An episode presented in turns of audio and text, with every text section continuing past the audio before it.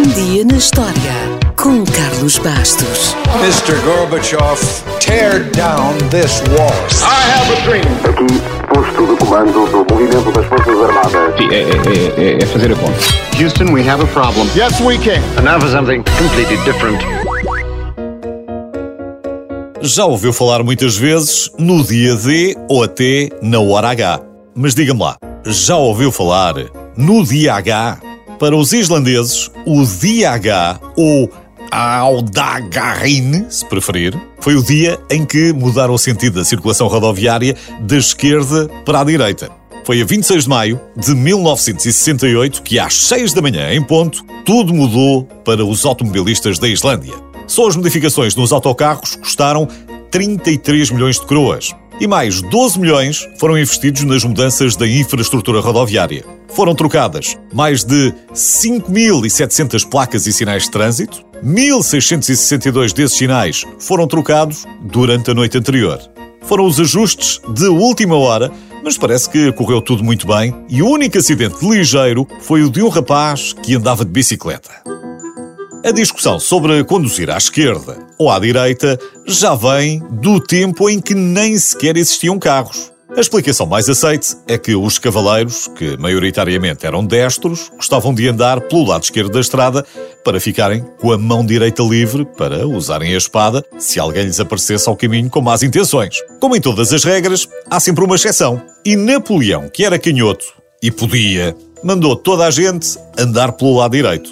Enfim, a baralhação foi sempre grande e em 1968 a Convenção de Viena tentou harmonizar as regras básicas de trânsito. Tentou, porque, como bem sabemos, nem todos os países assinaram. Por exemplo, a Grã-Bretanha e algumas das suas ex-colónias, como a Austrália ou a Índia, mas também países que não fizeram parte do Império Britânico recusaram assinar. O Japão é o melhor exemplo. Quando são ilhas, está tudo bem.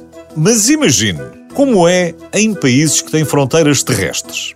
Imagine atravessar a fronteira do Brasil para a Guiana, de Angola para a Namíbia ou da China para a Índia. Curiosamente, em Portugal, mudámos há quase 100 anos, muito mais cedo do que os islandeses. Foi no dia 1 de junho, em 1928, que os portugueses passaram a conduzir à direita, primeiro em Lisboa e, ao final do dia, no resto do país. A nova regra de trânsito, que alterou os hábitos de 31 mil condutores, teve uma grande campanha de sensibilização organizada pelo Diário de Notícias com o patrocínio da Vacuum Oil, através de cartazes e faixas que de norte a sul diziam, sem qualquer conotação política, pela direita. Portugal abandonou a influência britânica um ano depois de ter sido criada a Junta Autónoma de Estradas, altura em que foram publicados não um, mas dois códigos da estrada, onde se optava pela regra francesa e americana da circulação se fazer pela direita. Já agora, a regra americana deve muito ao modelo T da Ford. Já falámos aqui que a certa altura quase 50% dos carros eram deste modelo, não sei se lembra. Ora, como o modelo T tinha o volante do lado esquerdo, também é um dos grandes responsáveis pela condução à direita. Apesar de todos os esforços, ainda não há consenso mundial sobre o lado certo para se conduzir. Mas uma coisa é certa: hoje, na Europa, apenas no Reino Unido, Irlanda, Malta e Chipre se conduz pela esquerda. Ou seja, apenas em ilhas.